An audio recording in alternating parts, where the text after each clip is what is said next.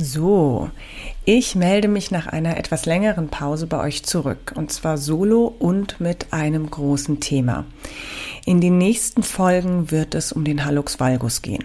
Wie viele Folgen es letztendlich werden, weiß ich noch nicht. Ich bin nämlich immer noch dabei, Sachen auszuarbeiten und zu recherchieren und zusammenzutragen.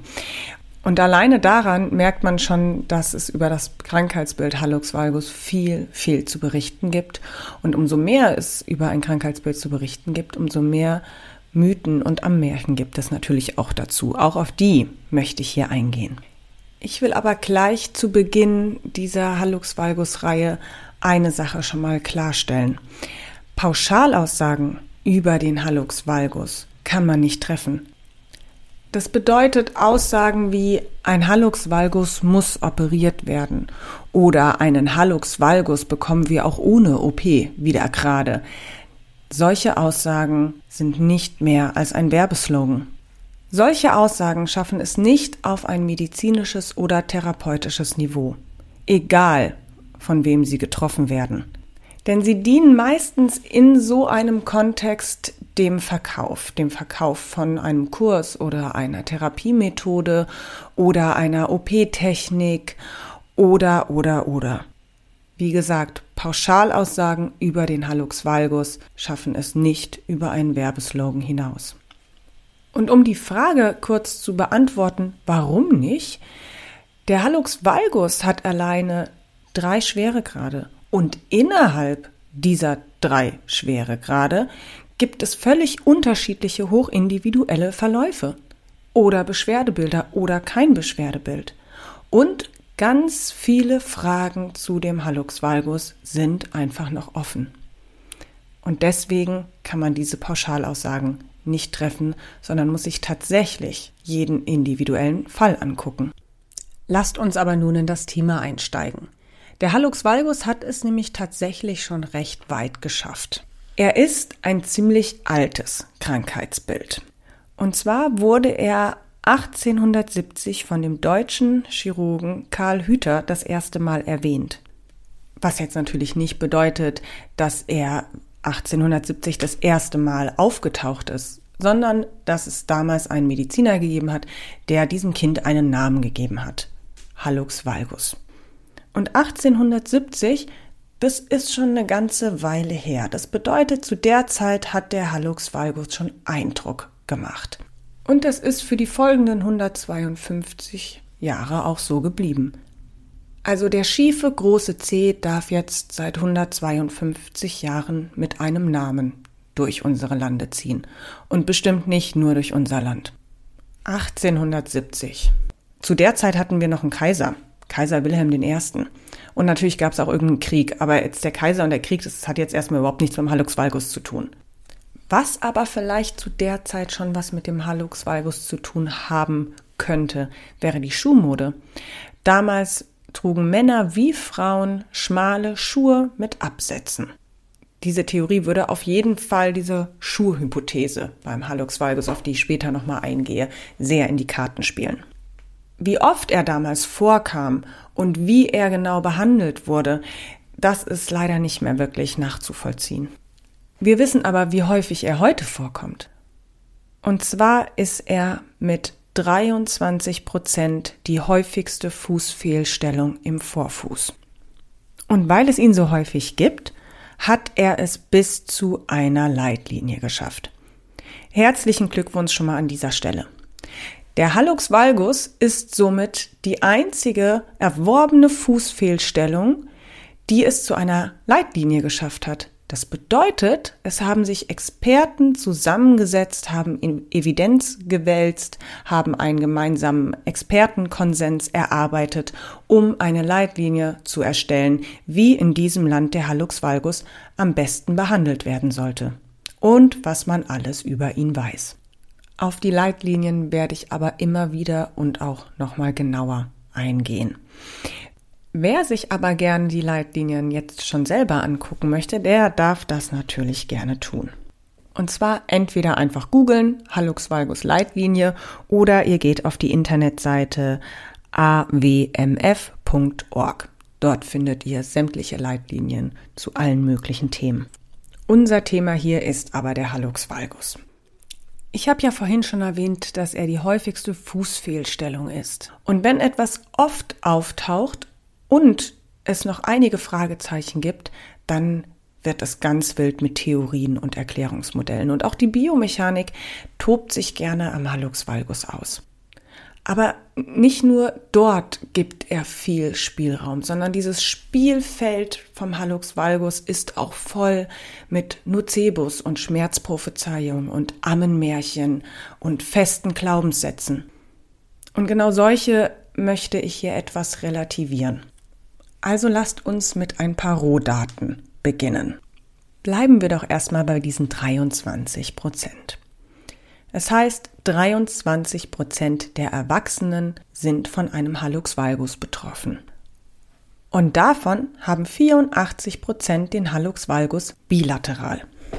Das bedeutet auf beiden Seiten. Er muss jedoch nicht auf beiden Seiten gleich stark sein oder die gleichen Beschwerden machen. Und genau bei solchen Erkenntnissen kommt dann wieder der Drang hoch, dass wir uns unbedingt erklären möchten, warum Warum ist er auf der einen Seite so stark und auf der anderen so mild? Warum macht er auf der einen Seite Schmerzen und auf der anderen nicht? Und dann gibt es da die wildesten Theorien von Beinlängendifferenz zu Beckenschiefstand und Skoliose bis hin zu da auf der anderen Seite ist eine Frozen Shoulder und es könnte doch sein, dass das etwas mit dem Hallux valgus auf der gegenüberliegenden Seite zu tun hat. Das ist kein Witz. Solche Erklärungsmodelle hört man tatsächlich immer wieder. Man hört sie von Patientenseite aus, weil Patienten gerne googeln und es einfach skurrile ähm, Erklärungsmodelle da im Internet gibt. Man hört es aber auch von Fachseite aus oder es wird sogar auch in Fortbildung gelehrt, ohne jegliche Evidenz dafür. Oder auch der Patient knirscht nachts und deswegen, weil er auf der einen Seite so ein Biss hat und auf der anderen Seite so ein Biss hat, entsteht unten am C der Hallux valgus. Der Vorteil bei diesen ganzen tollen Erklärungsmodellen ist, dass man sich als Therapeut durch den kompletten Körper arbeiten kann. Ich fange unten am großen Zeh an und ich ende oben am Kiefergelenk. Ja, dann habe ich einen Patienten, der das Gefühl hatte, mit ihm wurde richtig intensiv gearbeitet, weil der Therapeut sich ja durch den ganzen Körper gearbeitet hat. Und wir wissen ja, dass der Körper eine Einheit ist. Und wir haben einen Therapeuten, der richtig viel und lange zu tun hat. Ob das tatsächlich einen Zusammenhang hat, wurde bis jetzt noch nicht herausgefunden oder besser gesagt, es ist sogar wirklich teilweise echt unwahrscheinlich. Warum ich es für relativ unwahrscheinlich halte, dass der Kieferstand etwas mit dem Hallux valgus zu tun hat, ähm, darauf werde ich später nochmal eingehen. Das wird euch immer mal wieder hier begegnen. Oder wisst ihr was? Wir machen es doch gleich jetzt. Ihr kennt doch alle dieses Modell, habt ihr bestimmt schon mal beim Arzt oder beim Physiotherapeuten oder beim Heilpraktiker oder beim Osteopathen gesehen. Dieser Icosaeder mit diesen Gummis in der Mitte und dann sind da Stäbe und es sind so Kugeln und damit wird einem symbolisiert, dass unser Körper ungefähr so aufgebaut ist. Er ist eine Einheit, er ist beweglich und er ist eine Einheit. Und dann wird dieser Icosaeder verschoben oder an einer Seite wird gezogen und damit wird demonstriert, dass auf einer anderen Seite ein Spannungsverhältnis entsteht. So, das ist ja so die breit gefächerte Meinung, wie unser Körper funktioniert. In Wirklichkeit ist es aber so, dass ja, ein Spannungsverhältnis irgendwo in unserem Körper entstehen kann durch ein Ungleichgewicht, aber dass das nicht unmittelbar zu Beschwerden führen muss. Unser Körper kann nämlich an der Stelle, wo eine, eine Spannung entstanden ist, mehr Material produzieren, um die Spannung wieder wegzunehmen oder eine Struktur, die mehr Belastung hat, kräftiger machen. Das bedeutet, das nächste Mal, wenn einer so mit so einem Icosaeder vor euch steht und das so verschiebt und sagt, ja, natürlich haben Sie da ähm, am Hallux valgus Schmerzen, dann gucken Sie mal, wenn hier die Schulter sich hier hochzieht, weil Sie keine Ahnung, einen angespannten Nacken haben, dann ist natürlich dieser Zug durch den ganzen Körper und dann kann das sein, dass der Zeh durch die, also aus der Bahn gerät oder was halt alles. Dann kann man da mitgehen zu einem gewissen Grad und sagen, okay, gut, aber mein Körper bleibt ja nicht die ganze Zeit so. Mein Körper kann ja kompensieren und sich anpassen. Das bedeutet, diese oder dieses, dieses Erklärungsmodell von wegen unser Körper ist eine Einheit und zieht man an einem Ende, reagiert das ganze andere Ende drauf, das beinhaltet immer nur eine gewisse Zeitspanne und dann hat der Körper eine Lösung gefunden. Spulen wir aber jetzt noch mal ein Stück zurück und gehen noch mal auf den Begriff Hallux valgus ein. Der Begriff Hallux valgus lädt anscheinend sehr dazu ein, dass der medizinisch-therapeutische Bereich den Laien korrigiert. Es kann aber auch gut sein, dass das generell irgendwie eine Macke ähm, von uns ist, dass wir gerne in den lateinischen Fachbegrifflichkeiten den Patienten korrigieren. Beim Hallux valgus fällt es mir nur ähm, häufig auf. Und zwar höre ich das nicht nur von Patienten, sondern ich sehe es selber auch bei Social Media, dass da teilweise Leute eine komplette Story zu aufbauen. Und zwar ist das das Phänomen, dass ähm, der Patient zum Beispiel sagt, ich habe Hallux oder ich habe einen Hallux und dann möchte gerne die Fachkraft sagen, ähm, einen Hallux haben wir alle. Sie meinen wohl, Sie haben einen Hallux valgus. Es ist korrekt. Einen Hallux haben wir alle. Den Hallux bezeichnen wir als großen C. Erst durch das Wörtchen valgus wird ein Krankheitsbild daraus. Aber ähm, ich weiß nicht, ob das Not tut, den Patienten zu korrigieren auf so eine Art und Weise und ob man ihm damit nicht unnötigerweise vor den Kopf stößt. Und ich glaube, dass sowas zu Beginn einer Patienten-Therapeuten-Beziehung nicht hilfreich ist. Kompetenz kann ich die ganze Therapie über noch irgendwie beweisen. Das muss ich nicht bei der Namensgebung machen. Für mich hat das korrekte Aussprechen des Krankheitsbildes auch nichts mit Selbstfürsorge zu tun. Ich muss nicht wissen, wie mein Krankheitsbild fachlich korrekt ausgedrückt wird. Was ich wissen muss, ist, wie ich mit meinem Krankheitsbild umgehe. Was kann ich tun, damit es mir besser geht? Was kann ich tun, damit ich keine Beschwerden habe? Was kann ich tun, um mir selber das Krankheitsbild zu erleichtern oder es sogar wegzubekommen? Wenn der Patient aus meiner Behandlung rausgeht und das für sich selber weiß, dann kann der von mir aus für den Rest seines Lebens sagen, ich habe Hallux. Ja, selbst wenn erst durch das Wörtchen Valgus das Krankheitsbild entsteht. Und die offizielle Definition des Hallux valgus lautet, der Hallux valgus ist eine Fehlstellung der Großzehe mit einer Achsenabweichung nach Fibula, Valgus, bei gleichzeitiger Achsenabweichung des Metatarsale 1 nach Tibial, Varus. Was das jetzt ganz genau schematisch bedeutet, das werden wir in der nächsten Folge uns angucken. Jetzt, wie gesagt, möchte ich erstmal noch ein bisschen übergeordneter bleiben. Kommen wir mal zur geschlechterspezifischen Verteilung und dem Ammenmärchen es betrifft nur Frauen. Die geschlechterspezifische Verteilung liegt bei 15 zu 1. Das bedeutet 15 Frauen zu einem Mann. Dass es im Volksmund dadurch ein Absolut geworden ist, also es betrifft nur Frauen, kann man bei der Verteilung tatsächlich etwas nachvollziehen. 15 zu 1. Also dieser eine Mann, das ist ja fast wie so ein Hallux Valgus Quotenmann. Würde es nicht um so ein blödes Krankheitsbild gehen, dann würde man denken, ey, endlich haben die Frauen mal die Nase vorn. Zwar nicht mehr den C, aber die Nase. Aber es geht nun mal um ein blödes Krankheitsbild. Und somit ist es kein Vorteil, dass wir als Frauen so viel häufiger ein Hallux valgus bekommen als ein Mann. Woran das liegen kann, werden wir uns auch noch genauer angucken. Gehäuft tritt er zwischen dem 30. und 60. Lebensjahr auf. Das heißt nicht, dass er nicht davor auftreten kann oder auch nicht danach auftreten kann, sondern das heißt, dass es beobachtet wurde, dass er gehäuft zwischen dem 30. und 60. Lebensjahr auftritt. Was ja jetzt auf so ein Menschenleben betrachtet nicht die kleinste Zeitspanne ist. Also 30 Jahre, das, ja, das gibt schon viel Spielraum, was da so alles entstehen könnte. Und das ist auch ein Lebensabschnitt, wo sowieso viel passiert. Und zwar auf völlig unterschiedlichen Ebenen. Sei es jetzt dass sich der Alltag verändert durch einen neuen Job, sei es die Gründung von einer Familie, sei es ähm, hormonell bedingt bei einer Frau. In diesem Zeitraum bekommt eine Frau vielleicht Kinder, ähm, stillt in der Zeit oder bekommt ihre Wechseljahre.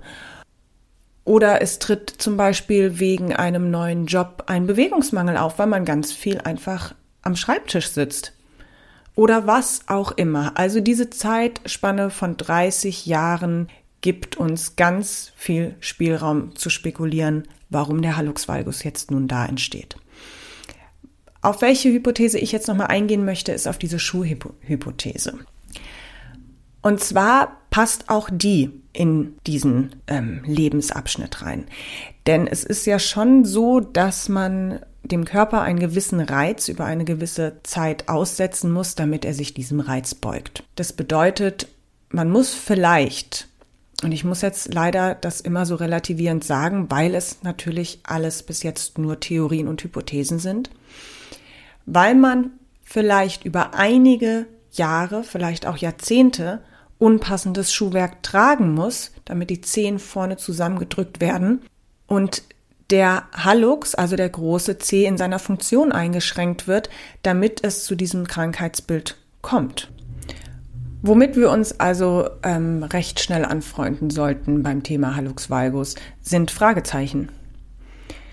Denn es sind noch einige Fragezeichen offen und es entstehen neue Fragezeichen mit neuen Erkenntnissen. Ja, es ist einfach skurril. Die Welt der Gesundheit und Krankheit ist einfach hochkomplex. Damit müssen wir uns, glaube ich, wirklich einfach zufrieden geben. Oder was heißt zufrieden geben? Wir sollten uns damit anfreunden und es spannend finden, denke ich. Aber lasst uns noch mal ganz kurz auf diese 23 Prozent eingehen. Denn sagen uns diese 23 Prozent überhaupt irgendetwas? Und davon abgesehen würde ich jetzt sogar so weit gehen zu sagen, die Dunkelziffer ist viel höher. 23 Prozent, das sind ja nur die, die tatsächlich diagnostiziert wurden. Ob jetzt der Patient mit Beschwerden zum Arzt gegangen ist und der Arzt es deswegen diagnostiziert hat oder ob es eine reine Zufallsdiagnose ist, ist auch daraus nicht mehr wirklich zu erkennen. Obwohl man jetzt so ein bisschen frech sagen könnte, dass die Zufallsdiagnosen beim Hallux valgus ja schon relativ gering sind. Denn ganz im Ernst, wie viele Patienten ziehen beim Arzt wirklich die Schuhe aus? Also wenn ich zum Hausarzt gehe und Blut entnehmen lasse oder keine Ahnung, Schilddrüsenwerte äh, bestimmen lasse oder mir ist irgendwie schlecht und übel, keine Ahnung, dann ziehe ich noch nicht mal die Schuhe aus, um mich auf die Bank beim Arzt zu legen. Und jetzt überlegt euch mal, der Arzt würde jedes Mal Oma Duck bitten, ihren Doppelknoten im Schuh aufzumachen, um sich einmal auf die Bank zu legen, um dann den Hallux valgus zu sehen. Das ist ähm, sehr unwahrscheinlich. Also ja, es kann sein, dass der Hallux valgus eine Zufallsdiagnose ist, bei zum Beispiel Ärzten, wo die Schuhe ausgezogen werden müssen. Aber zu diesem Facharzt muss auch der Patient ja erstmal kommen. Ich denke trotzdem, dass es mehr als 23 Prozent sind. Und zwar nicht, weil ich totaler Pessimist bin, was ich an sich nicht bin, sondern weil ich das jedes Jahr im Sommer sehe. Und ich sehe es nicht nur im Sommer, sondern alleine schon in meiner Yoga-Gruppe, die genau diese Altersstufe von 30 bis 60 Jahren hat, sehe ich mehr schiefe Zehen als gerade. Und auch wirklich, wie ich gerade schon gesagt habe, im Sommer, wenn viele Leute mit Flipflops, Sandalen oder barfuß irgendwo unterwegs sind, denke ich schon, oh, das sind schon einige schiefe große Zehen. Und ich fände ja die Dunkelziffer dementsprechend sehr spannend, weil man dann sehen könnte, wie viele Hallux valgi beschwerdefrei sind.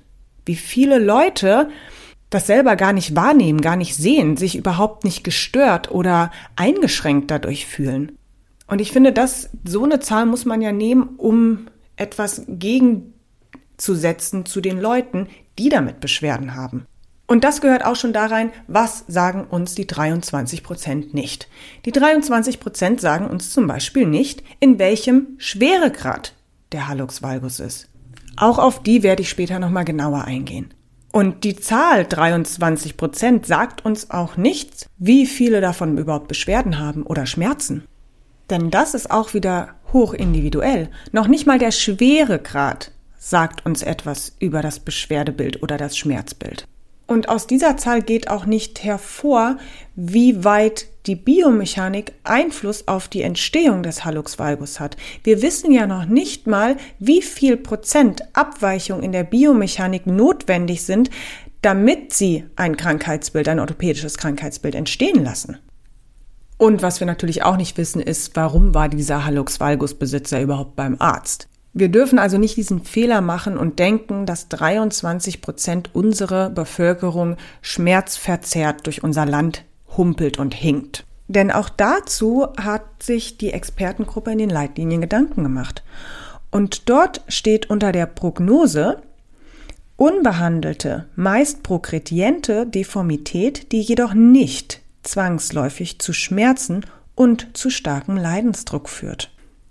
Das bedeutet auch hier wieder Schmerzprophezeiungen mit der Hallux valgus muss behandelt werden, sonst tut er irgendwann weh, sind unseriös und sind auch einfach nicht belegt. Und wenn wir jetzt schon beim Verlauf sozusagen des Hallux valgus sind, so etwas wie den Tipping Point, also den Kipppunkt, gibt es beim Hallux valgus auch nicht. Natürlich gibt es Hallux valgi, die schlimmer werden, aber es gibt auch welche, die einfach nicht schlimmer sind. Wir können sozusagen nicht kollektiv eine Hallux valgus Apokalypse aufbauen. Von wegen, wenn er äh, mit so und so viel Jahren schon bei der und der Gradzahl ist, dann wird der nur noch schlimmer. Oder dann werden irgendwann Schmerzen entstehen. Das können wir nicht mit hundertprozentiger Sicherheit sagen. Wir können es noch nicht mal mit 90-prozentiger Sicherheit sagen oder 80. Wir können es einfach noch nicht sagen. Das Spannende daran finde ich immer, und das hat jetzt gar nichts besonders mit dem Hallux valgus zu tun, sondern allgemein im medizinisch-therapeutischen Bereich, ist, dass wir ein Fachbereich sind, die gerne so tun, als ob sie es wüssten. Oder vielleicht, weil wir es gerne auch wüssten. Oder weil der Druck da ist, dass wir es doch wissen sollten.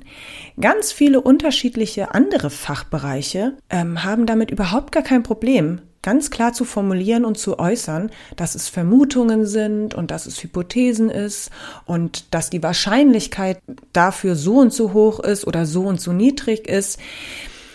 Wir ich habe das, auf jeden Fall ist es mein subjektives Gefühl, dass es uns schwerfällt, Dinge zu relativieren. Wir haben sehr gerne ein Absolut und wir haben sehr gerne ein Richtig und ein Falsch. Und das gibt es in den wenigsten Fällen, weil der Mensch so individuell ist und weil wir bis jetzt noch nicht alles wissen und weil wir in ständiger Veränderung, Anpassung und Kommunikation mit unserer Umwelt sind. Also es verändert sich halt auch ständig alles. Aber es kam mir gerade so und ich wollte es einmal ganz kurz loswerden. Nochmal ganz kurz zurück zu diesem Tipping Point. Der Deutsche Ärzteverlag hat in einem Beitrag über die Hallux valgus Leitlinie nämlich Folgendes dazu geschrieben. Das ist nämlich jetzt nicht dieser Tipping Point, das ist jetzt nicht meine persönliche Meinung oder Einschätzung, sondern das habe ich natürlich auch irgendwo her. Und zwar wird dort geschrieben, es konnte keine Korrelation zwischen dem Zeitpunkt des ersten Auftretens und dem Schweregrad in den vorliegenden Studien dargestellt werden. Also Tipping Point Fehlanzeige. Lasst euch bitte nicht durch solche Schmerzprophezeiungen oder so Hallux valgus Apokalypsen aus der Bahn werfen. Viel eher sollten wir anfangen, uns darüber Gedanken zu machen, was ein schlechter Glaubenssatz und ein Nocebo bei unseren Patienten nachweislich hervorrufen und was sie auslösen können. Und ob das wirklich unser Therapieziel sein sollte. So wie ich das jetzt alles sage, könnte man vielleicht irgendwie denken, okay, dann ist der Hallux valgus ja jetzt erstmal eine Abweichung der Norm. Mehr wissen wir ja anscheinend noch nicht ganz so ist es auch wieder nicht. Es gibt schon Studien darüber, dass sich zum Beispiel der Hallux-Plantartdruck mit dem Schweregrad verschlechtert. Also das ist der Druck, den der große Zeh auf den Boden aufbringt, um es zum Beispiel im Stand stabil aufrecht zu halten oder der uns auch in der Fortbewegung hilft. Und der ist nachweislich bei einem Hallux valgus niedriger ab einem gewissen Grad. Wie viele Menschen da draußen aber einen schwachen Hallux-Plantatdruck haben ohne einen Hallux valgus und ohne Beschwerden, wissen wir auch nicht. Ich bin mir ziemlich sicher, dass es bestimmt jetzt schon Stimmen hier von den Zuhörern beim Podcast gegeben hat, die gesagt haben, ja gut, Lara, ist ja alles schön und gut, aber dieser schiefe C, das ist einfach nicht normal. Das ist nicht gesund. Das ist von der Evolution so nicht gedacht. Ja, das stimmt. Und wir haben keine Funktion in unserem Körper, die zu viel ist, auf die wir einfach verzichten können. Dafür ist unser Körper zu ausgefeilt, zu erprobt und einfach schon zu lange da draußen in der Wildnis unterwegs. Alles, was wir jetzt haben als Homo sapiens, brauchten wir irgendwann. Also brauchen wir auch einen geraden großen C und wir brauchen auch den Hallux Plantatdruck. Aber ich denke, es gibt etwas zwischen ursprünglich so gedacht und das ist möglich. Und ich glaube, dass wir uns zwischen diesen beiden Gefilden einfach oft bewegen. Nur weil etwas ursprünglich so gedacht ist und nicht mehr so funktioniert, bedeutet das nicht gleich, dass man krank ist. Also ursprünglich so gedacht ist nicht gesund und das ist möglich, ist nicht gleich krank. Aber auf das Thema Krankheit ähm, will ich in der nächsten Folge nochmal genauer eingehen. Was ich am Ende dieser Folge aber nochmal sagen möchte, ist, ich bin ein totaler Verfechter davon, dass ein Hallux valgus frühzeitig aktiv physiotherapeutisch behandelt wird. Und nicht um meine Praxis zu füllen, darum geht's weiß Gott nicht, sondern es geht darum, dass unser Körper mit einem Netz und einem doppelten Boden arbeitet. Und der Körper kann vielleicht Abweichungen der Norm wahnsinnig gut kompensieren, bis er sich angepasst hat, oder er kompensiert sie einfach für den Rest unseres Lebens.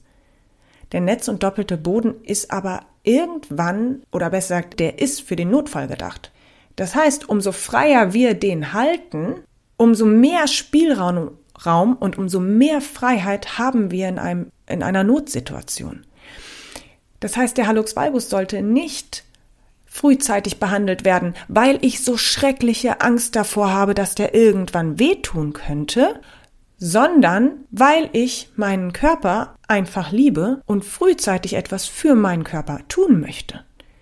Ich möchte gerne, dass mein Körper alle Funktionen abrufen kann, die er nun mal mitbekommen hat. Und aus dem Grund, finde ich, sollte man frühzeitig einen Hallux valgus behandeln. Nicht, weil man Angst hat, dass da irgendwas ganz, ganz, ganz Schlimmes entsteht, sondern einfach aus der, dem eigenen Respekt des Körpers gegenüber. Und das sehe ich nicht nur beim Hallux valgus so, sondern das sehe ich auf alles so bezogen. In diesem Sinne, bis zum nächsten Podcast. Eure Lara.